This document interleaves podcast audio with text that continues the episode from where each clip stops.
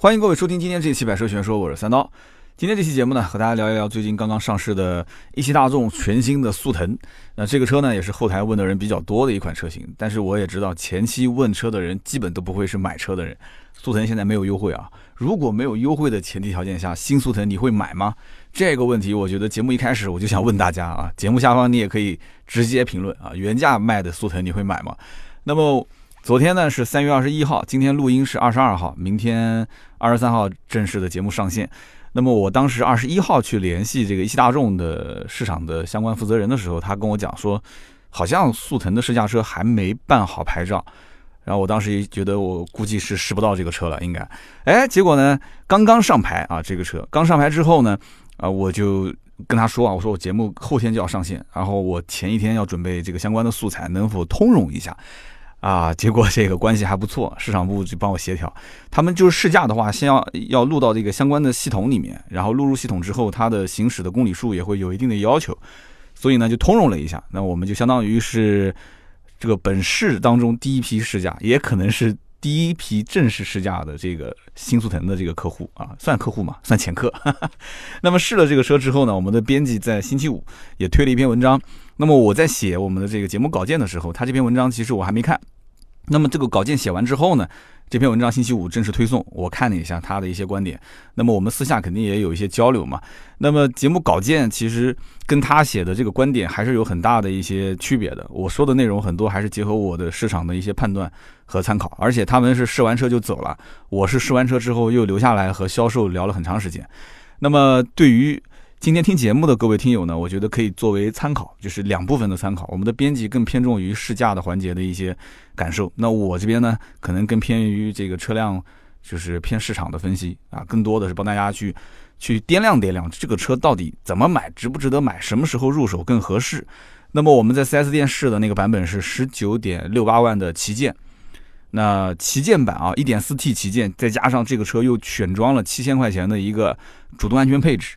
所以这台车的定价是二十点三八万，二十点三八万的一点四 T 的速腾啊啊，这是一台信仰之车。我们当时跟销售也这么说，信仰信仰，绝对信仰啊！二十点三八万一点四 T 还是辆速腾。那我和一线销售的这个沟通，呃，应该说是花了蛮长时间，呃，聊了有快两个小时吧。那么这个过程当中呢，对于新速腾的一个上市的情况，其实没有一分钱的优惠。对吧？那么各家现在手头的订单，实话讲也不多。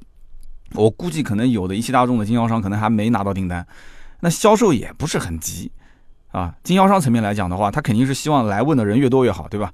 那我了解的情况就是，因为新速腾现在刚上市，因为有广告啊，有宣传啊，然后大量的客户来咨询速腾的这种情况有没有啊？还是比较少的。大部分的过来的人都是来看老速腾的。那么也就是说，经销商现在他手上也没什么存货。新速腾也就那么十来台车，而且都是一点四 T 的舒适，一点四 T 的豪华。那这十来台车他也不急，反正慢慢的卖，对吧？厂家也没给他太多的库存压力，也没太多的这个销售任务。这卖的也不是很着急，买的呢他也不着急，对吧？来看新速腾的这些人，说实话，其实心里也都有数。新款刚上市，也不指望有什么太多的降价幅度。所以现在想尝个鲜，愿意原价买的人，你说有没有？肯定有的嘛。这么大的一个基盘客户，对不对？所以说现在这个销售卖新速腾，基本上在我看来啊，就是靠碰运气，对吧？运气好碰到一个，他根本就不在乎价格优惠多少，那你就定了就定了。他其实唯一想问的就是有没有现货，我要赶紧提车，我要尝个鲜。那么正常情况下的话，那都是来看老速腾，都是希望车子的优惠幅度越大越好，对吧？老速腾的优惠都三万多，接近四万了。所以说新速腾和老速腾在很多人眼中，它不优惠那就是两个级别的车。你必须得有一定的优惠啊！我也不指望说像老速腾那么大的优惠幅度，起码你优惠一两万块钱，啊，我还能接受。那你这两个车子相当于差不多一个级别，然后你又性价比各方面通过优惠能体现出来，我还能接受。那么优惠一两万块钱，你说很难吗？我觉得也不难，对吧？应该也就是老速腾卖的差不多的时候，新速腾就开始降。那么降到三万多块钱的难度大吗？我个人判断啊，其实也不大。三万多的优惠，我估计也就到今年年底吧，差不多也就能实现了。所以大家都不着急，对吧？买的也不急，卖的也不急，那就耗着呗。所以到店里面看新速腾的，是看新速腾的；订老速腾的是订老速腾的，这是两拨人啊，这是两拨人，所以现在基本就是这么一个局面，而且销售也很清楚，大众的新车上市，它对于消费者来讲都是一个慢热的过程。这一件事情其实之前刚上了两款新车，一个 T-Roc，一个探歌，对吧？还有一个就是探岳，都是属于不降价没人买，一降价就热销的这种类型。所以目前一汽大众的展厅来买新速腾的就两波嘛，啊，一个是看的，一个是买的，买的就是老款。看的就是新款，哈 哈对吧？看新款只看不买啊，所以现在的老款优惠三万多，真的，而且又不停产，所以就导致新速腾，我觉得不让价，在很多人的眼中都不能接受。连销售顾问其实在跟客户谈价格的时候，心里面也是比较有一点点虚的啊。你说不优惠，那你们家的舒适卖多少钱啊？豪华卖多少钱啊？没有优惠，那你说？换作是你，你作为一个销售，你能接受吗？销售其实眼神也是在闪烁的啊，所以这样一来的话，这两个车型一个不让价，一个优惠三万多，就变成两个级别的车。老速腾的车主买不起新速腾，对吧？看新速腾的车主呢，除非真的不差钱，或者说真的不是自己掏钱，那你要来尝个鲜啊，又有别人给你买单。那他会选择来定，那其他的话，正常用户都是选择等待，等待他至少一两万的优惠幅度，对吧？这是个很正常的一个消费者的心态，你说是不是？那么，厂家有没有给予经销商库存的压力？有没有给予经销商相应的新款的速腾的补贴？其实这也是导致他什么时候给优惠，什么时候能把优惠幅度降到个两万多、三万多这么一个前提条件。所以我刚刚前面说的嘛，老款速腾如果不把库清光。你指望说新速腾大降价，这可能性是没有的。那么老款速腾，我再给大家透露个消息啊，老款速腾要到大概五月底六月初到这样的一个月份才有可能会停产。那么老款速腾到了五六月份停产之后，这一批货再到 4S 店进行销售，起码消化还要得花一个月左右。所以呢，我个人的判断就是，新速腾的降价应该是从七月份开始，六月中旬到七月份，它会由一个好比说一万多啊啊两万啊两万多啊。然后随着它的库存压力大了，然后随着厂家给经销商的补贴多了，开始逐渐走入到三万左右的优惠幅度。所以七月份往后，你如果要买新速腾，你不要太急啊，不要太急。但你要如果说，哎，我不差那一两万块钱，我就要路上没人开新速腾的时候，我先开上，哎，我要享受这种感觉，那你不差钱就。别提了嘛，对吧？不差钱的人肯定也有。那么速腾的客户呢？其实大部分都是年轻人啊。你在路上看开速腾的，基本上都是小年轻，而且七成以上都是家里面第一台车。那什么样的情况下会是家里面第一台车？大家想一想就知道了，对不对？呃，小男生、小女生谈对象啊，要结婚了，要准备一辆新车。啊，不管是女方陪个嫁，还是男方说，哎，我要开始正式的从一个男生变成一个男人啊，我要开始给自己一辆车，要扩大我的活动半径。反正不管你选择什么样的理由，家里面的第一台车，哪怕就是婚后啊一直没买车，但是婚后呢两个人在一个陌生的城市打拼，手头有一些积蓄了，买第一辆车，很多人会考虑，那我不知道选什么车，那怎么办呢？那我我是不是选一台大众？起码它不是一个会很错误的选择。其实很多人不都是这样子吗？他第一辆车本来对车就没有什么太多了解，那这个时候不知道该怎么买，哎，那不行不行，就买辆大众吧啊！而且你想，金融贷款现在都很方便，以前在很多人眼中，大众的车是挺贵的，它起码是比同级别的车子贵出那么一两万块钱，是不是？配置还没有那么高，但是现在哎，贷款很方便，然后呢又贴息，又是低利率，所以一汽大众的销售顾问也是这么跟我讲的，他说感觉现在买速腾的人跟以前买速腾的人，其实感觉啊。就是这个层次啊，你别说买奥迪、宝马、奔驰的人层次好像没有以前都是大老板买，其实买大众的人也是一样的，就感觉不像以前那么有钱。我以前就是卖一汽大众的，所以我也很清楚他指的这个是什么意思。就是以前比方说买个高尔夫还愿意加个一万现金，加个一万五的现金，这个年代已经过去了。现在来了就是指望你能优惠两三万的。啊，以以前你说花个什么十三万多买个一点六手动，花一个什么十五万多、十六万多买一个自动挡的，那大家都能接受。但是现在的话，你想十五万多的买一个一十五万零八百买一点六的自动挡，而且还必须得优惠个三万多块钱，也就是等于花了十一二万买一辆速腾，在这个基础上还要再进行一个金融贴息或者是低利率。也就是说，他实际上花百分之三十的首付，加上税，加上保险，也就是花了六七万块钱就把这车开走了。所以大众的销售也是这么想的，就觉得说，好像现在买大众的人，买速腾的这一批客户手头也不是多么的宽裕。但是这个我觉得是两面性啊。其中一方面是现在大众店里面销售顾问都是在引导客户去做贷款，如果现在消费者，我们的听友去买一辆大众的车，你跑到不管是一汽大众还是上汽大众，销售顾问肯定会跟你说，呃，您是选择贷款还是全款？你说我选择全款，他就会跟你说，全款我们的优惠幅度没有贷款的优惠幅度好，对吧？所以他是厂商会给经销商有一定的贷款的任务要求，就是说你必须卖十辆车，至少有九台啊，有八台你必须得贷款。另一方面就是贷款可以赚取手续费，手续费这个是一本万利的。没有什么成本啊，就进了自己口袋就是利润。那么因此贷款的渗透率基本能达到百分之九十以上。你想买一台十来万的速腾，加上税加上保险，你全款要花多少钱？全款你至少要花十大几万。但是你如果是贷款，就花了不到十万块钱，你就可以把车开走了。那么现在全新速腾给的政策是什么呢？就是贴息贴八千块钱。这个贴八千块钱跟很多的一些品牌做的方式不太一样啊。很多品牌是什么两年免息、三年低利率。你这个贴八千是什么概念呢？我帮大家去捋一捋啊。这个八千块钱，销售顾问也给了一个很简单的计算方法。呃，如果说客户贷九万块钱，贷款两年的话，那么这个八千块钱正好是可以把你的利息给全部抵消。那么就可以理解成，如果贷九万块钱两年就是免息，对不对？那么你要贷的更多一些，或者你要贷的年限更长一些，你要贷三年啊，那或者说你要贷的额度更高一些，不止九万块钱，那你就要相应的补贴一些利息。对吧？那手续费肯定是少不了的嘛。所以因此呢，我建议大家在选择贷款的时候，你要把你支付的手续费再加上你相应的这个多补进去的这样的一个利息加在一起，你去折算一下你的车实际上是花了多少个点的这个利利息去进行了贷款。你不要光想着说补贴了八千块钱你就很划算，有的时候你加上手续费啊，加上你补贴的利息的费用，呃，可能跟其他品牌给的这个贴息的方案。呃，你自己比一比，它可能那个更好一些，也可能大众这个更好一些。这个我建议还是好好的比较一下。那么二手车置换方面呢，还会再减个六千块钱。那目前来讲，我听销售跟我说，他不分什么本品牌置换或者是非本品牌，你只要有二手车置换，他就给你车价再减六千块钱。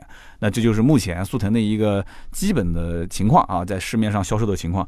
那么其实从我。那个年代开始卖速腾的话，都是白色和银色卖的好。那我后来也问了一下，那现在的不管是老款还是来看新款的，基本也都是要白色和银色。经销商其实也很聪明，经销商进这个车的货，当他没有这个客户订单的时候，他为了防止有风险，他肯定进的也都是浅色的货，白色的、银色的多一些。老客户以前在买老速腾的时候，吐槽最多的就是那个手刹，说现在你看啊，都是电子手刹了，这个还是用的传统手刹。好了，现在新速腾。电子手刹全系标配，对吧？然后还有就是内饰，很多人觉得都是硬塑料啊，不上档次啊，怎么的？你现在看看新速腾啊，里面还有一些什么真皮的，门板上有一点点缝线，哎，然后中间的那个啊内饰的那个那个饰板也做了一些装饰。但是怎么讲呢？这些重要不重要呢？我觉得对于买大众的客户来讲，这些啊有当然是最好，对吧？但是这些其实是不重要的。那么什么是重要的呢？我下面就跟大家具体来说一说啊。呃，不管怎么讲，反正速腾这个车子呢，我个人觉得啊，肯定将来是好卖的，只要一有优惠就好卖，对吧？这是销售跟我两个人达成的共识。那么我上面讲的这些信息，很多都是跟销售沟通带来的一些比较实用的信息，分享给大家。那么下面我们就说一说这个车子，其实为什么不是讲内饰什么加一点真皮、加点缝线就一定畅销？这个跟其他品牌有关，这个跟大众是没有关系的。为什么我这么讲啊？因为大众速腾从进入中国的第一年，那一年正好我刚入行卖汽车，但是卖的不是大众，我卖的是荣威。那一年是二零零六年，二零零六年的时候，速腾进入到中国以来，一直都很畅销，这一点大家不否认吧？就算它中途经历了很多的负面新闻，比方说减配，速腾一次又一次的改款啊，包括二零一二年那一次换代，那减配是有目共睹的。网络上关于速腾的这个减配的信息，你只要稍微搜一搜，你就看得很清楚了啊！有人专门罗列了一下，有三十多项减配。那么有人讲说，那不仅仅是大众在减啊，其他的品牌也在减啊。我曾经还看过有一篇文章是帮大众减配去做了一个这个洗白的嘛，说呃车价这么多年也没有变，但是成本在增加，对吧？你说怎么能不减呢？那么减到最后好，减到最后连独立悬挂都变成半独立悬挂啊，板车悬挂，最后还断轴。所以大众当年。啊，不管是改款也好，还是换代也好，减配这是很多人都很清楚的，而且减到最后还出了那么大的事情，再加上中途还有过 DSG 双离合的故障的这么大的事情，还上了央视，对吧？那么它的销量只是短暂的会受到一定的影响，哎，结果很快它的销量又恢复如常了，所以就说中国消费者是什么叫做好了伤疤忘了疼是吧？其实我觉得不是的，这里面最核心的点就是它挂的是大众的标，这是信仰。大众像什么？大众就像一个班上的学霸，他学习成绩特别特别的好，对吧？他特别优秀，可能他的家境啊、他的背景各方面都很优秀，所以呢，他平时犯一点小错误，大家都选择原谅他，大家都会往好的地方去想。但是呢，像我这种调皮捣蛋的学生，对吧？我要如果说平时犯点小错误，老师就会说了，说你看你就是这种人，对吧？你平时就调皮捣蛋，所以你今天犯这个错误是不可原谅的。哎，这个说来都是眼泪，说多了真的有点伤感啊。还是保持一个欢快的情绪去聊大众的速腾，好不好？那么为什么要保持这样一个情绪去聊呢？其实很简单，我们要知道这种强大的品牌号召力的背后，它到底源自于哪里？你把这件事情想清楚了，我觉得啊。你就真的是想清楚你到底要不要这个车了。其实我曾经在节目里面也说过啊，中国人喜欢血统的纯正性啊。中国老百姓买车，其实他不说，但是他心里面很清楚，他要买的是什么车，他要买的车到底是日系的、韩系的、德系的还是国产品牌。这个里面其实对于他的预算来讲，其实十几万你什么车都能买得到了，对吧？自主品牌的车子你买不到吗？你要如果买个 SUV，配置都很高了，十五万的预算你买不到吗？肯定能买到。买轿车那更多可以选的了。但是他就为什么选择合资品牌呢？合资品牌里面又有德系的，又有美系的，又有日系的，又有韩系的。他为什么一定要选择德系呢？这里面有个思考的逻辑，大家看看是不是这么回事啊？你看啊，首先，中国很多老百姓啊，不管是上一辈的，还是我们这一辈的，甚至比我们还小九零后啊，那么。很多人对于车，他并不是真的特别特别了解，但是他至少知道一个概念，就是哎，豪华品牌的车好像都是德国车。你看路上跑的宝马、奔驰、奥迪，它都是德国车，对吧？奥迪前面还加了一个一汽奥迪。你这一汽两个字，其实我跟你讲个开玩笑的话，以前我在奥迪卖车的时候，还真的有人跑到我们店问说，哎，你们店的那个速腾、高尔夫有有卖的吗？怎么展厅里面没放啊？他只看到那个奥迪的 4S 店的门头上面挂着一汽奥迪，他没看到那四个环。他也可能看到了四个环，他以为是大众的标在这个墙的那一面，不在这一面。然后我就解释啊，我说对不起，我们是卖奥迪的。他说怎么可能呢？都是一汽大众啊，哪有只卖奥迪不卖大众的呢？虽然说这个只是凤毛麟角，就这么多年，我也只遇到过一两个客户是跑进来问说你们家卖不卖高尔夫，卖不卖速腾的。但是你想过没有，奥迪虽然给一汽大众做了背书，但是反过来一汽大众又给大众做了背书。哎，这个逻辑有没有人想过？所以因此你看，德国车，哎呀，德国车都是造好车的，德国车都是豪华车，满大街跑的。你看，就算是以前的那个年代，你如果买一辆大众，不管是什么车，很多人都会觉得说，那这个家庭条件应该还不错。为什么呢？因为你想，普通老百姓买车肯定是讲究性价比啊，这些那些的。但是当年买大众车的人，这个付出的成本是比其他车都要稍微略多一些的。是不是这个概念？所以因此很多人会觉得说，你既然是开个大众嘛，那你相对来讲啊条件还可以啊还可以。那真正把大众这个品牌带到老百姓的家庭里面，并且让老百姓熟知，以至于到最后甚至对大众都开始有信仰，是什么车型？其实就是捷达。捷达是从一九九一年的时候进入到中国开始国产，一汽大众引入当时是第二代的捷达，当时第二代捷达一上市。我就不说了，从那个年代开始就一直是爆红啊，红到什么程度？就红到现在，捷达都还卖的非常好，都是在这个级别的，就是同级别的车型当中销量是排在前面的，夸张至极啊！这么老款的一个车，更夸张的就是什么？更夸张的就是大众竟然还要以捷达这个名字去打造一个新品牌，就大众一直想干一件事情，就是。它不能总是把这个品牌就定位在这个位置，就是总比其他的合资品牌价格卖得高。他也知道稍微啊用大众的这个牌子去摇一摇、晃一晃啊，价格定低一点，配置放高一些，那他就可以挣到钱。但是这个又不能放在我大众的标这种挂着大众标的车子里面去卖，不可以的。这样子去卖的话，你影响我原来塑造的那种比较高端的形象，那怎么办？所以就用捷达这个品牌。捷达，你想中国人民认识它认识了多少年？啊，认识了二十多年，在这个情况下，大家又是因为捷达才知道德国车的啊，怎么怎么好，对不对？他是我们中国人的一个启蒙老师，对于德国车印象的启蒙老师，对于德国车印象的一个初恋的情人，他很吃准老百姓的这样的一个心理，对不对？这个初恋情人是不能从大家的眼中消失的，他就动不动就在你的这个眼前晃啊，在你的微博上晃，在你的朋友圈里面晃啊，晃来晃去，晃的就是让你有那个思念的情绪。这就是捷达为什么至今不停产，甚至还要用捷达这个名字去打造一个新品牌的原因啊。这所以一说就说得很清楚了。那你想想看，捷达代表的是什么？捷达就代表老一辈的人，或者说是对车可能还不太了解的时候，当时知道了捷达这个车的这些人，就带来了一个对于德国车的质量可靠、做工严谨。动力又很充沛，操控性又好，又皮实又抗造，对不对？就是这些优点加在一起，就让很多老百姓对德国车、对德系车开始有了信仰，就是从捷达开始的。不要否认啊。那么一汽大众后来尝到甜头之后呢，就开始引入了第四代的捷达。第四代的捷达引入到中国之后，他发现老捷达卖的也很好。如果老捷达现在就消失，我用四代捷达去替代之前的这个第二代捷达的话，那我有点亏啊。我看中国老百姓好像对于这个老捷达也是挺感兴趣的，所以因此啊。既然市场供不应求，大家都爱我们的第二代捷达，就保持继续销售。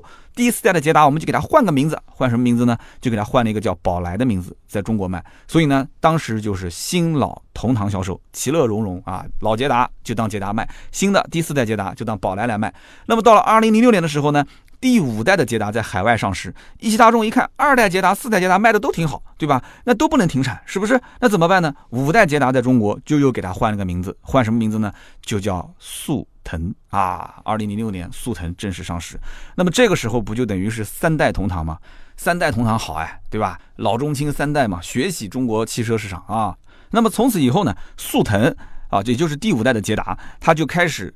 跟海外的速腾的这个版本更新同步，什么意思呢？就是海外只要再更新新一代的捷达，那么 OK，这里就开始速腾跟着换代。那么二零一二年的时候，呃，速腾做了一次大换代，那那个时候其实相当于就是第六代的捷达。那么今年刚刚上市的这一款速腾，其实就是第七代的捷达，大概就这么回事。那么老百姓一想，哎，那么这个速腾是跟海外版本同步，对吧？那么也就是说，速腾是最原汁原味的德系车的代表。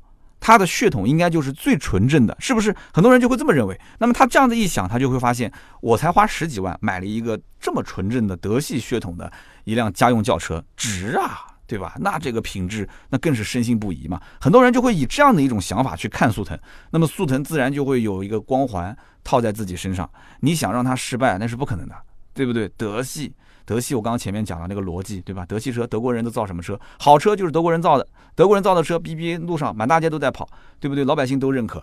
一汽大众、一汽奥迪，哎，就这么一个逻辑，这样捋顺了之后，你就知道了，这个车什么内饰加一点小真皮，加点缝线，这都不重要，重要吗？不重要。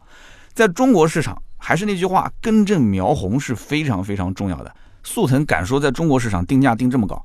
啊，虽然说老款现在优惠幅度还是蛮大的，但是新款你会发现啊，我们一会儿会详细分析它的定价啊。新款竟然上市之后定价还涨了啊，它涨价。现在有谁敢上市一款新车说比老款价格还要涨的？就算你增配，我相信一般你不是非常强势的品牌，你不敢说你去动你的价格，你敢跟之前的价格平齐，我觉得就已经非常狠了，已经够狠了，你知道吗？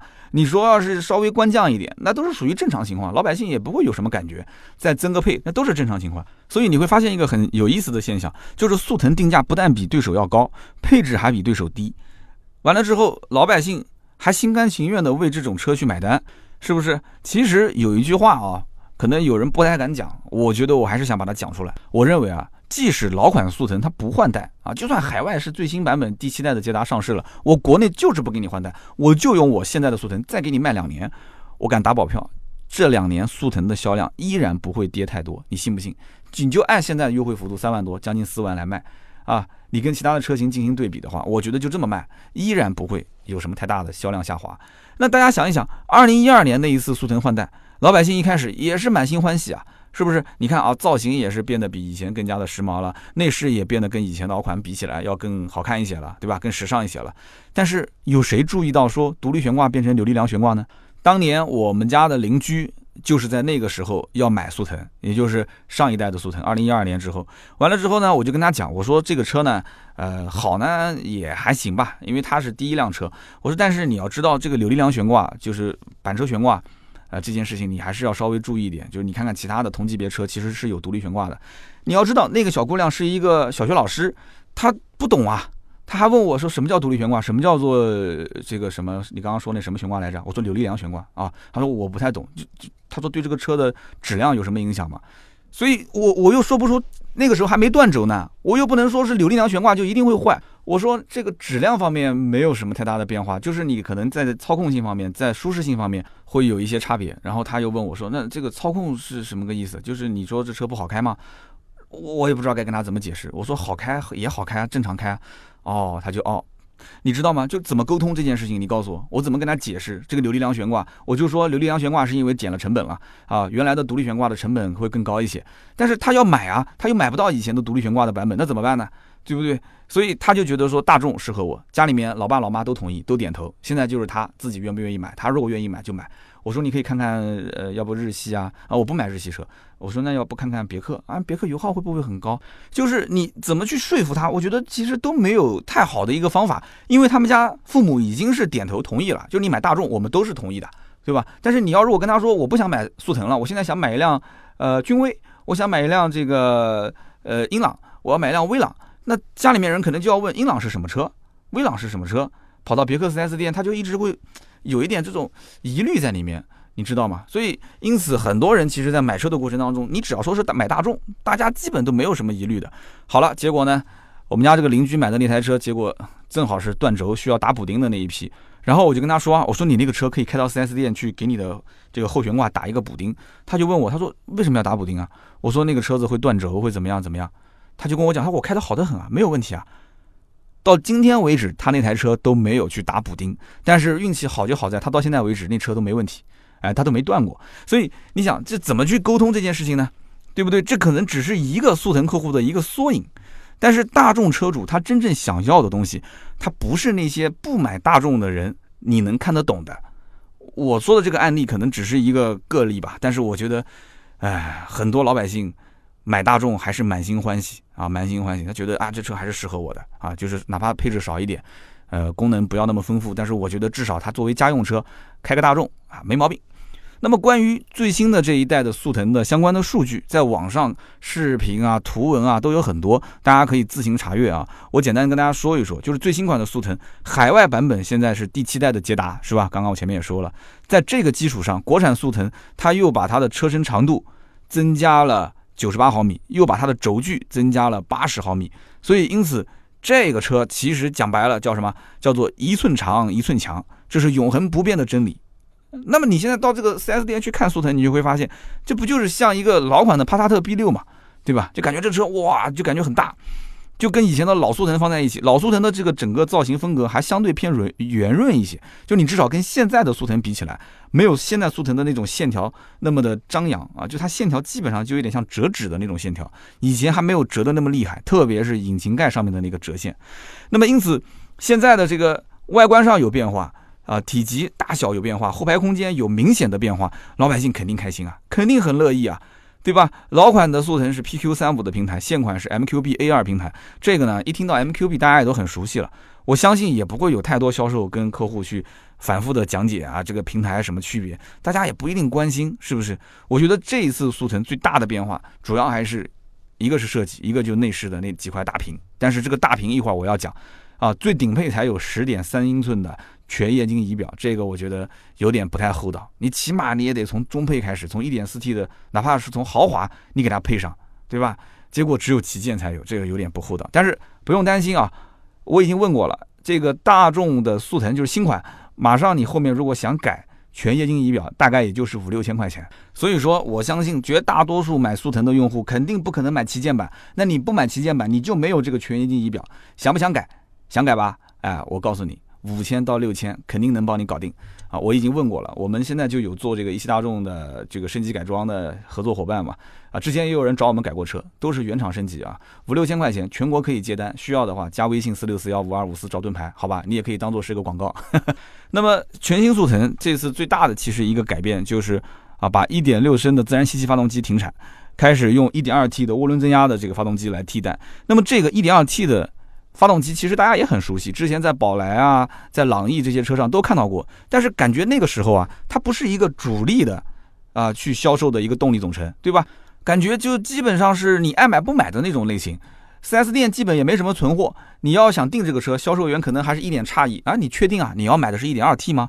属于这种样子一种车型。但是现在放在速腾上面，它反而成了一个主力销售车型了。对吧？它有四个配置，而且就跟之前的一点六升自然吸气的那个配置几乎是一一对应的。那么很多人就开始要去对比啊，是不是？首先要看配置是不是增加了，其次要看这个动力是不是变好了，然后就是看价格，价格是最关键的。好，我们一会儿详细去分析。但是就目前来讲的话，据我从一线了解，很多的老百姓还不是特别能接受 1.2T 这样的一个小排量的涡轮增压发动机。就不是说它的数据不行，你看它的数据，不管是功率还是扭矩，它其实都比1.6自然吸气要好，对吧？但是传统观念告诉我们，还是一点六自然吸气好啊。就像我们的妈妈那一辈经常说的啊，买衣服一定要买全棉的，不是全棉的就不是好面料，对吧？那我觉得吧，全新一代速腾它现在空间是变大了，科技感是变强了啊，我感觉驾驶的那种舒适感也比以前要好一些了。用料甚至我觉得都好像不像以前那种，就是每一次一改款一换代就偷工减料。这次好像有一点点细节给我抓到了啊，我觉得哎，好像还挺舍得花钱去下血本的。但是它的槽点其实也很多，我们后面一个一个的聊。那么前面说了那么多背景啊，很多人讲说你讲了半天，你还没说这车卖多少钱。当时发布会一公布，十三点一八万到十九点六八万，哇，网上全是骂声。哎，我当时就看不懂嘞。这个价格定的真的是很高吗？这个价格我刚前面也说，跟老款的价格基本上没有区别啊。你看它的价格区间，对吧？没什么区别。老款那还有个 2.0T 的版本呢，2.0T 还卖二十多万呢。那这一次顶配才十九点六八万，但是话不能这么讲，十九点六八万是一点四 T 的，之前的那个二十多万的速腾，那个是 2.0T 的，那是真的信仰，那是 GLI 的版本，那是信仰。啊，这个不能说拿一个二点零 T 的速腾跟这个去比，但是我们去细细的分析就能发现，这里面大家喊这个车价格定高的原因还是有一定道理的。大家为什么要骂呢？我们一个一个去分析啊。我和这个一汽大众的销售在沟通的过程中呢，他手上有很多的准客户是想考虑新速腾的。那么官方报价一出来，销售跟这个客户之间就沟通说，你看价格怎么样？那么他们之间其实都是觉得是意料之中。这个定价没有距离自己的这个呃预预判啊差太多，新老款的差别并不大，但是这中间有一部分车型还是涨价了。我刚刚前面也讲了，涨价了，这就让很多人不能接受了。比方说啊，1.2T 的版本，1.2T 刚刚前面讲可以理解成是替代了1.6升的版本，那就可以去对比嘛，拿新款 1.2T 和之前老款1.6升的价格做对比。你看啊，老款的1.6升的手动时尚十三万一千八，自动时尚十四万三千八。手动舒适十三万八千八，自动舒适十五万零八百。那么现在你变成了一点二 T 版本，手动时尚十三万一千八，自动时尚十四万三千八。哎，跟之前的一点六升的版本价格是一样的啊！大家说啊，OK，我能接受，对吧？配置还多了一些，我能接受，可以。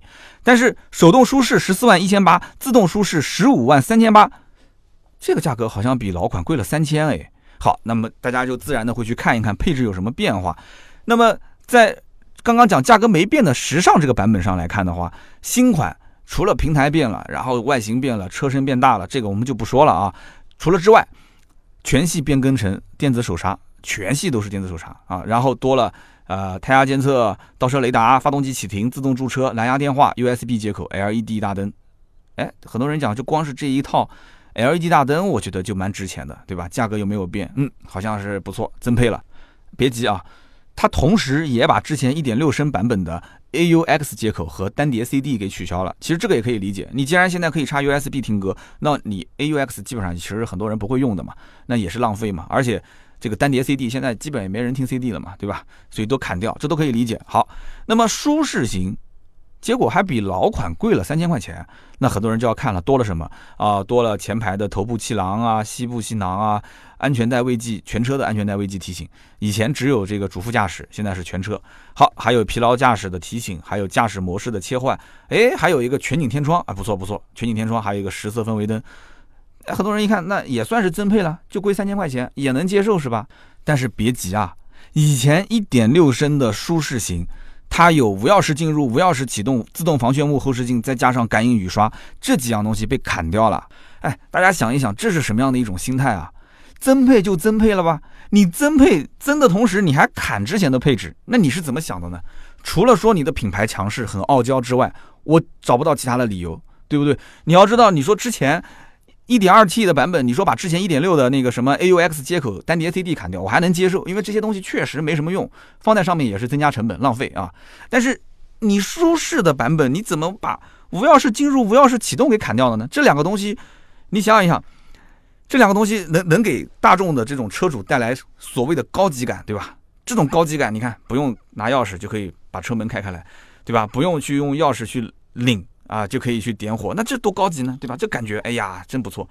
你怎么就把它砍掉了呢？然后你给我的都是什么东西呢？啊，什么什么头部气囊啊，膝部气囊。很多人觉得大众车就是不加气囊，可能撞的都不会出问题，对吧？很多人是不是这种想法？就是你哪怕就没气囊，大众车去跟别的车撞，它都很安全啊。很多人是不是这么想的？然后你加了这些气囊的这些东西放在里面，又看不见摸不着，啊，这个我觉得还是蛮实在的啊。呃，大众的这种设计风格还是比较实在的啊，包豪斯设计风格啊。所以我个人觉得这个里面啊，呃，真的就是还是有一点点小傲娇的情绪在里面。我给了你很多，对吧？新平台、新设计，我给了你很多配置，但是我要给你加钱，加三千，在加的同时，我还把老的这个配置当中一部分给你砍掉了。其实我是觉得不应该，真的不应该。一点二 T 这个版本，其实对于我来讲啊，我个人分析啊，它是一个救命车型。怎么理解？速腾这个车的成败，其实就看一点二 T 好不好卖。但是，一点二 T 如果说你指望低配卖得好，不现实。低配就是手动挡卖得好，我估计自动挡肯定是上一点二 T 的舒适，想都不用想啊。那么一点二 T 的舒适，为什么你还要去去掉这些相对比较实用，还能给它带来那么一丝丝高级感的这种配置呢？啊，你就觉得说，哎呀，我给了你全景天窗了，啊，我给了你十色氛围灯了，啊，所以你就应该偷着乐了，这个逻辑是错的啊。什么感应雨刷、防眩目，这个可能他还没什么察觉，但是无钥匙进入、无钥匙启动这个东西，对于一汽大众的车主来讲，他还是很敏感的，还是很敏感的。你不能让他难受啊，你让你要让他难受，他一定会让你更难受啊。而且这里面还有一个问题，就是一汽大众的领导其实应该去做一个调研，什么调研呢？就是你虽然是一点二 T 的版本是替代了一点六。配置看起来好像也是丰富了一些啊，就算你认为三千块钱对于这些车主来讲也不重要，甚至你觉得说啊，一点二 T 的版本我们不是三缸，我们还是一个四缸发动机，对吧？可以啦，该做的我都做到了。但是你要知道，老百姓认不认一点二 T 真的是两说啊。有人可能要说了，不对啊，卡罗拉不也是主推一点二 T 吗？那现在不是也卖的挺好吗？但是我觉得这里面还是有区别的，卡罗拉。在上 1.2T 小排量涡轮之前，它是从来不卖涡轮增压发动机的。你去研究一下，对吧？之前有1.6升版本、2.0版本、1.8版本，它从来没卖过涡轮增压的版本的卡罗拉。那么现在上了 1.2T 的卡罗拉之后，它成了它的主力销售车型。也就是说，现在除了买 1.2T，那你就是买。这个双擎，对吧？它可能还有个一点六自然吸气在卖，但是你去问问就知道了，一点六就不是主力销售车型了。你想要我就有，你不想要我也不会推。所以一点二 T 是主力销售，这个双擎是主力销售。但是你要知道，大众所有的车系里面，一点四 T 是老百姓认可的一个，就是你只要是大众配一点四 T 发动机，我都能接受。但是你要除了一点四 T 之外，自然吸气基本上已经被边缘化了。虽然大众也知道。早晚会有那么一天，用小排量涡轮增压去替代自然吸气，但是它是很慎重的，它还是宁愿把 1.4T 卖得好，也不敢随随便便的用 1.2T 去替代自然吸气发动机，所以1.6就还一直在卖，一直在卖嘛。速腾这一次就算是下了决心了，就无论这个市场最终老百姓认不认，我都得要用速腾来带这个 1.2T 的发动机，让老百姓去接受它。但是这个里面其实风险还是蛮大的，老百姓的思考逻辑是什么样子的？1.6升，1.4T。这两个排量好像卖了很多年了，对吧？如果我要皮实耐用，要性价比高一点，那我肯定是选1.6升嘛，对吧？我怕涡轮增压有问题，我怕 DSG 有问题，但是我又希望德系车的品质我能够享受，那怎么办？我就提1.6嘛，1.6加上这个 6AT 的变速箱，或者我就干脆买个手动挡。包括这一次 1.4T 没有手动挡，很多人也在吐槽嘛，说为什么不出个 1.4T 的手动挡？我估计后面应该可能会上啊，这个不用着急。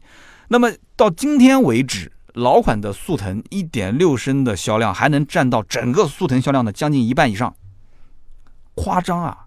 大家谁不知道1.6是一个即将被边缘化的一个老的动力总成？谁不知道1.6的这个发动机卖了那么多年，但是仍然很多人趋之若鹜，就愿意买1.6升的。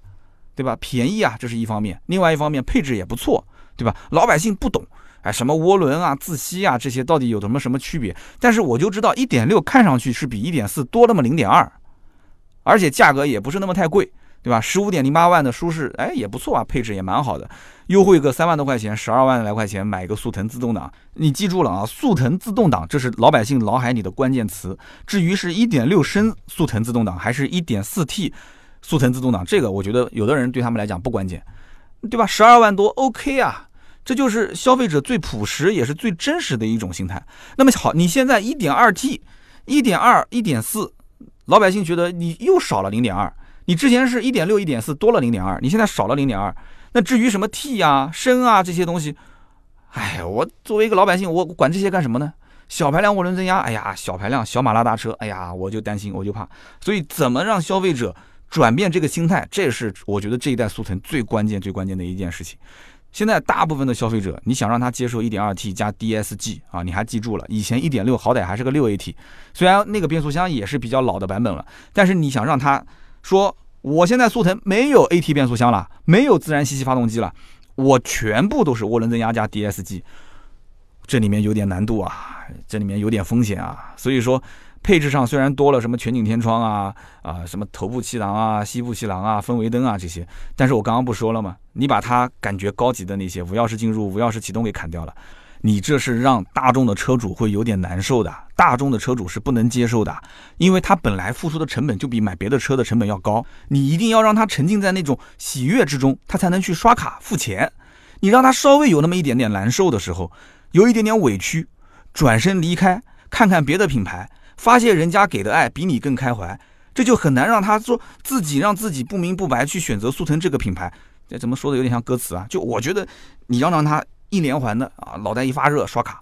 大众的车主很多本来就是这样子的嘛，就是本来买之前就已经认定这个牌子了啊，认定它，所以就要买它，没有什么其他的理由。这不就跟那个最近有一部电影很火，叫什么《比悲伤还要悲伤的故事》里面一句台词吗？如果爱情可以解释，那世界上就不会有人因此而痛苦了。那不就是今天套用在我们节目里面？如果买大众还要解释，那就不会有很多人因此而痛苦了。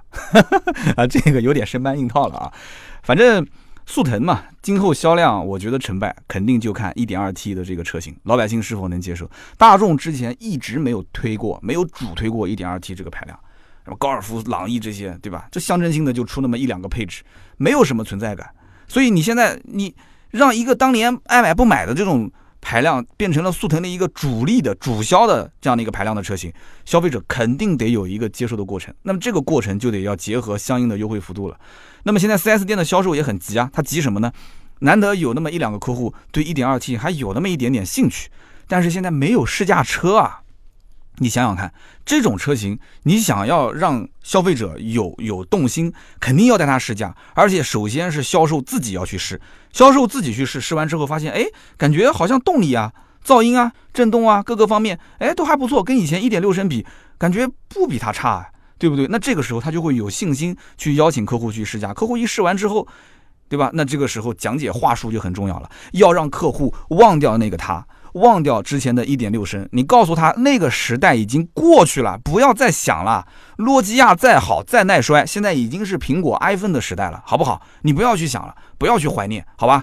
一点二 T 才是未来啊！一点二 T 小排量涡轮增压，经济性好，动力好，轻量化，体积小，什么都好，不要想了。你再看看这个全景天窗，哎呀，再想想这到处都是的气囊，再看看这个迷人的氛围灯，多好啊！无钥匙进入，无钥匙启动没关系，对吧？给你加装。对不对？还有那个液晶屏，五千到六千嘛，对吧？买买车加盾牌的微信嘛，都可以给你搞定。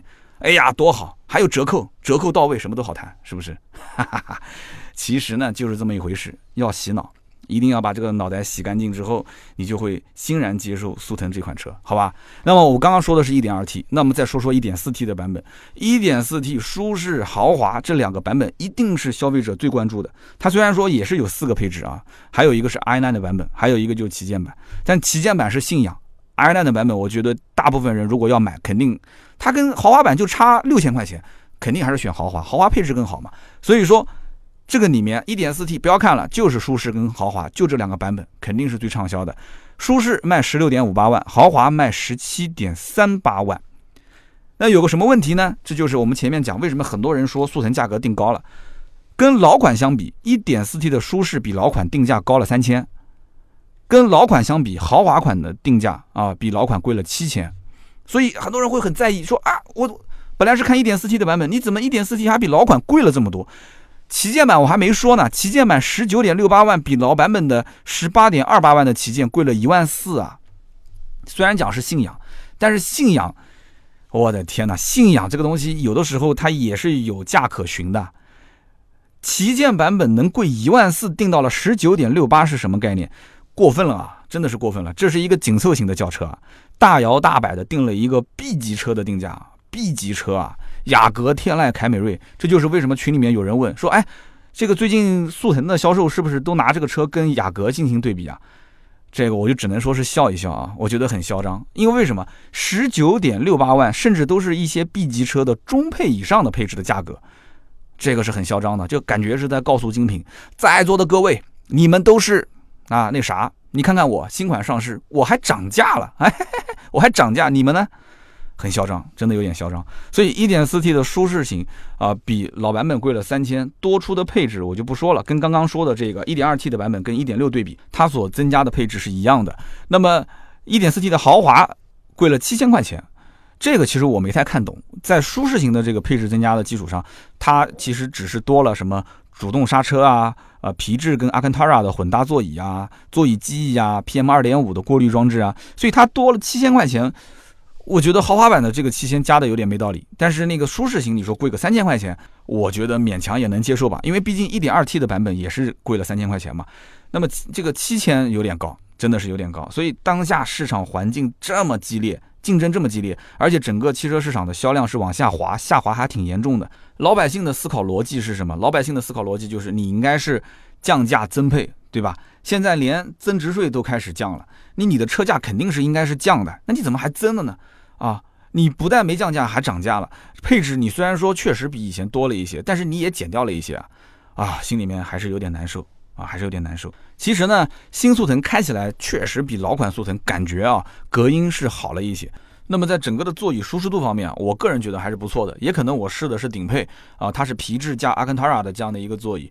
你知道的，阿坎塔拉座椅本来就是摩擦的这种系数比别的座椅要好一些，两边它还有一点像那种运动座椅一样，就是它的包裹性比较强。我开的又比较猛，对吧？1.4T 加 DSG 的动力，基本上没有人会说弱。我是直接一脚油门给它闷到六千转，然后直接在路上就一路狂飙，对吧？那么这里面唯一就是有人会担心什么，就是担心这个干式双离合的问题。担心这个问题，我还是那句话，担心你就不要买。大众现在涡轮增压加双离合啊，小排量涡轮增压加干式双离合，基本你是绕不开的。你既然天天就是念叨，呃，我这双离合我怕有问题，我怕你不要矫情，你怕你就不要买，好不好？你不要买大众，你又想买大众，又喊着双离合好怕怕，然后你又说日系不行，韩系不行，美系不行，累不累啊？累不累？这销售自己讲的嘛。销售说来看的人，我说有没有人给你天天提这个双离合？他说来的人基本上就不问了，来的就谈价格了啊，那就对了，那就对了。但是你话又说回来，我这一次试驾过程中，我发现几个细节。你比方说啊，以前速腾都说减配是吧？什么隔音棉去掉了？哎，这次引擎盖上面的隔音棉不但是有，而且你摸一摸，感觉比以前的隔音棉好像还厚了一些，哈哈。然后打开后备箱，很奇怪的现象就出现了啊，后备箱打开的时候它是缓缓上升的。我还以为是电动尾门呢，这一点不夸张啊！你自己去 4S 店可以去看啊。后来我仔细一看，发现它后备箱的下面啊，它有一个液压的拉杆，所以你打开后备箱的时候，它是一个缓慢的往上抬的过程。你关它的时候，它你还会有一点小小的那种阻力感，它就是因为有一个液压拉杆。这个可不是大众的风格，大众的车子按我们的理解是每一次改款、每一次换代都应该是减配，这一次怎么还增配了呢？啊，这是奇了怪了，怎么会增配呢？不现实啊！啊，我我的板车悬挂怎么没了呢？啊，怎么还是独立悬挂的呢？呃，开个玩笑，不能这么说了，再说要被拉黑了啊。就有一点点增配的感觉。然后你再看它的内饰方面啊，虽然说网上同行肯定提的都是什么科技感提升、大屏幕啊、液晶显示，其实这些都不重要，一会儿再跟大家说啊。我想说的几点是什么？你看它的内饰里面啊，以前的速腾对吧？给你一点搪塑就不错了啊。它的那个放放就是脚的那个位置，不管是主驾驶还是副驾驶，它其实右边凸出来一块，膝盖的部分还是会磨在那个上面。我觉得其实啊，门板有没有真皮不重要，应该是把主副驾驶两个侧面那一块给它包裹一点真皮，那个很关键。如果哎，大众改装升级的这些老板，如果有一个方法能把那边把它包成真皮，我觉得可以挣钱，绝对可以挣钱。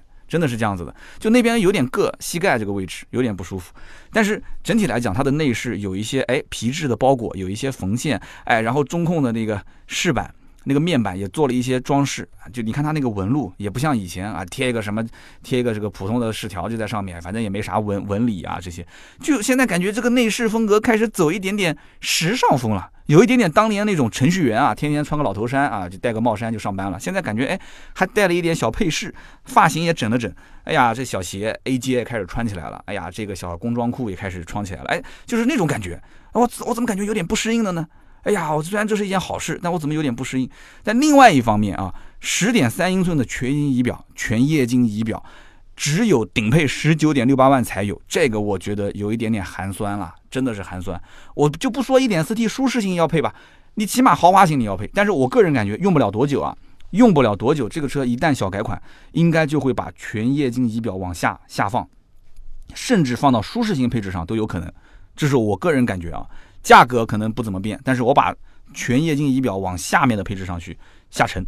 那么网上现在图片啊、视频啊，全都是全液晶仪表，十点三英寸的全液晶，那怎么办？你跑到 4S 店展车，它不是顶配，试驾车是顶配旗舰版，但是展车可能是豪华版，还是有点失望。这个失望其实可能就会让你失去一部分的客户。那个中控的八英寸的显示屏其实也不大。大家现在连十二点三英寸的旋转式屏幕都见过了，你再让我去看这个八英寸的，对不对？这个你要是享受过那个再去看这个，你心里面肯定不舒服嘛，还是显得有点小。另外就是当下的什么流行的车联网啊、语音识别啊、在线人工服务啊，都没有，都没有。哎，所以这也就是大众比较任性的地方啊。反正总之呢，我个人觉得啊，速腾这个车不管怎么聊啊，这种车型肯定就是开头我们讲的，就是一降价就好卖的车型。但是大家要思考一个问题啊，在燃油车这个时代，大众吃红利吃了多少年啊？吃了几十年啊，对不对？而且看样子还是可以一直吃下去。只不过新能源这个时代其实也逐渐逐渐的在来到了嘛。那么大众是不是在新能源这个时代还能这么嚣张啊？我就不知道了，对不对？你毕竟你说一场比赛，这个运动员他总是赢，对吧？他只要来参赛，他就能赢，都是第一名。这个我觉得那就太没意思了吧。所以呢，大家觉得你说怎么才能让这个选手，呃，你不说让他不赢这个比赛，起码得给他创造一点难度吧？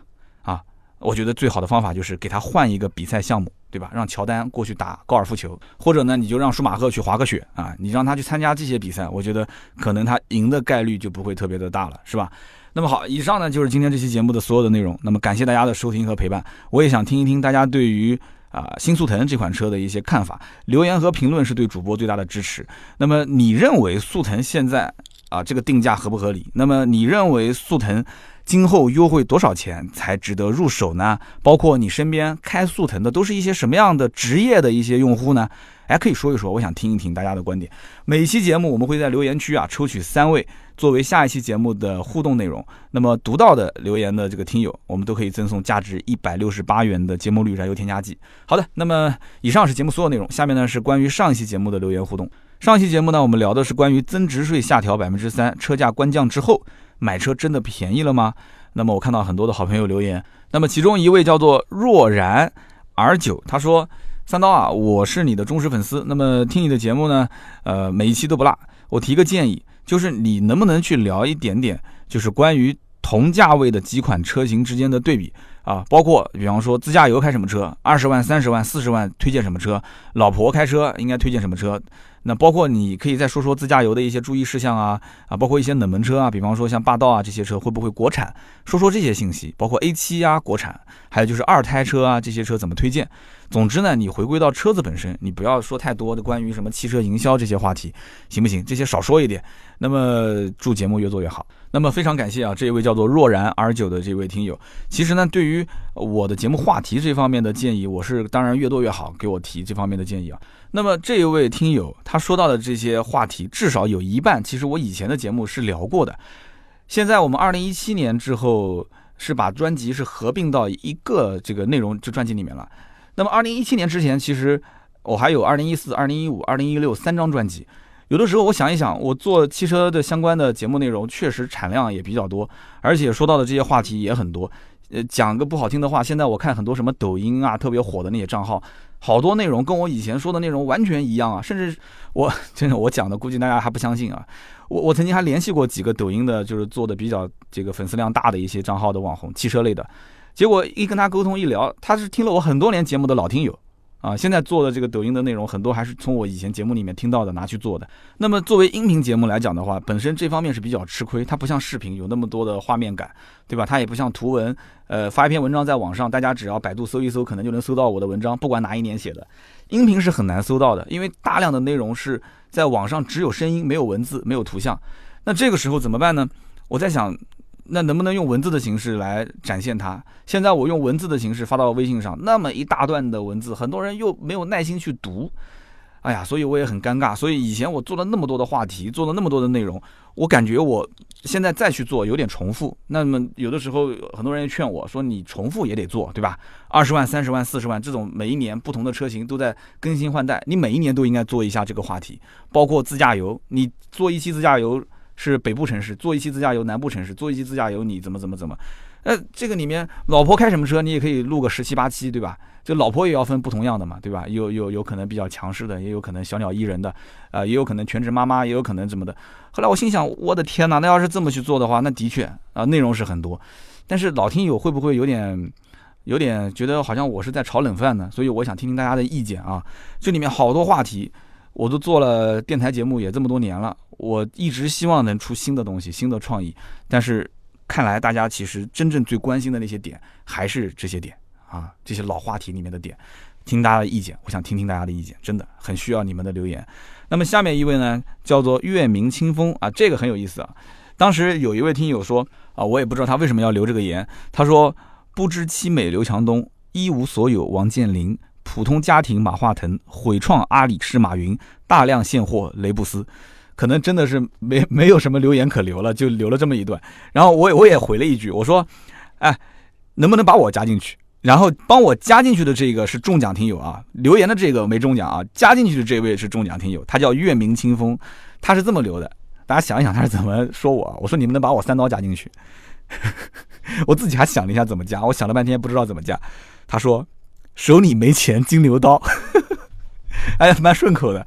大量现货雷布斯，手里没钱，金牛刀啊，可以可以可以，六六六啊！这个奖品真的是实至名归啊，月明清风啊，手里没钱，金牛刀。下面一位听友叫做李学谦啊，李学谦他说，三刀在节目里面有的时候会推荐电影啊，好像最近推荐了两部，都是国外的，一部叫《缩小人生》，还有一部是什么？就听你后面说车的事情一说，我就记不住了。他说，三刀，你以后能不能开个新节目，就叫《白影全说》，白影全说。说你当个影评人算了，我跟你说啊，我喜欢看影评，而且我看完影评我就发现，其实我的文化层次真的好低好低，因为那些影评人写的那些文章真的太好太好了。我喜欢有的时候去豆瓣看，或者是去就是我们是是就是像大众点评啊去看电影，它下面都会有一些评论，写的都很不错。所以你要说什么影评，我没有这个文采。呃，除了缩小人生，我还推荐过一部就是韩国的一个电影，叫做老千。还是不错的啊，老千有两部，我觉得拍的真的非常的好。那么其他的，我节目当中有的时候偶尔会带出一句，我也记不得具体是推荐的什么电影，可能跟我的内容相关吧。正好最近刚看完，我就跟你说一说。但是最近我一直在追的电视剧是都挺好啊，真的是非常好看。那么我是强烈推荐啊，但是比较遗憾的就是，就是我们家那一位他已经弃剧了啊，就是放弃这个追剧了。为什么？因为他觉得太扯，他觉得剧情实在是太扯了啊。这个不重要，所以。这个你说什么开一个新节目《白影全说》，这有点夸张。但是我们最近在策划一些就是比较精致、比较好玩的付费的音频节目。那如果我问大家，我要真的是讲三刀平时看完一部电影去说说我的感受，但是放在那个里面啊，就好比好比说你花个两块钱，花个五块钱，花个十块钱，你去听一听，哎，三刀在这一个电影观看之后的一些感受，你愿意吗？你要让我说定期去更新去做一档白影全说，那不可能。但是我平时哎，如果说我看完一部电影，看完一部电视剧，我有一些想法，呃，我花出我的时间、我的精力，我去评论一下，我说说我对于我生活中遇到的一些真实的事情和我看完这部电影我结合的一些。想法，你愿意不愿意听？那么这一部分的内容我是收费的，你愿意接受吗？我想听听大家的意见啊。有人讲说啊，你这个还收钱，你太坑了。但你要想啊，我的本职工作本来不是做这个的，对吧？我的本职工作我要把我的试车、开车、市场分析这部分内容做好。但是那一部分的衍生产品是我觉得啊，我有一定的回馈之后，我持续做下去，我不跟大家一起分享。大家觉得说三刀，哎，我跟你的三观是比较相符的，我也想了解了解你平时用什么、看什么。啊，听什么？你有没有什么好的推荐？那我愿意推荐这些东西给到你，但是我花了我的时间，我的成本，你能接受吗？付费音频啊，如果能接受的话，你可以告诉我，我也算是做一个小小的调研。以上就是我们今天节目所有的内容啊。若然、月明清风和李学谦三位听友点击我们的头像。然后呢，跟我们联系，把你的快递信息给到我，价值一百六十八元的芥末绿燃油添加剂赠送给你。好的，那么今天这期节目呢就到这里。如果有新车、二手车的相关价格的咨询，不要忘了加我们的微信四六四幺五二五四，联系盾牌买买车啊，一定可以帮你搞定相应的价格，好吧？即使搞不定，也可以告诉你你的价格是最合适的，放心购买，好不好？那么我们下周三接着聊，拜拜。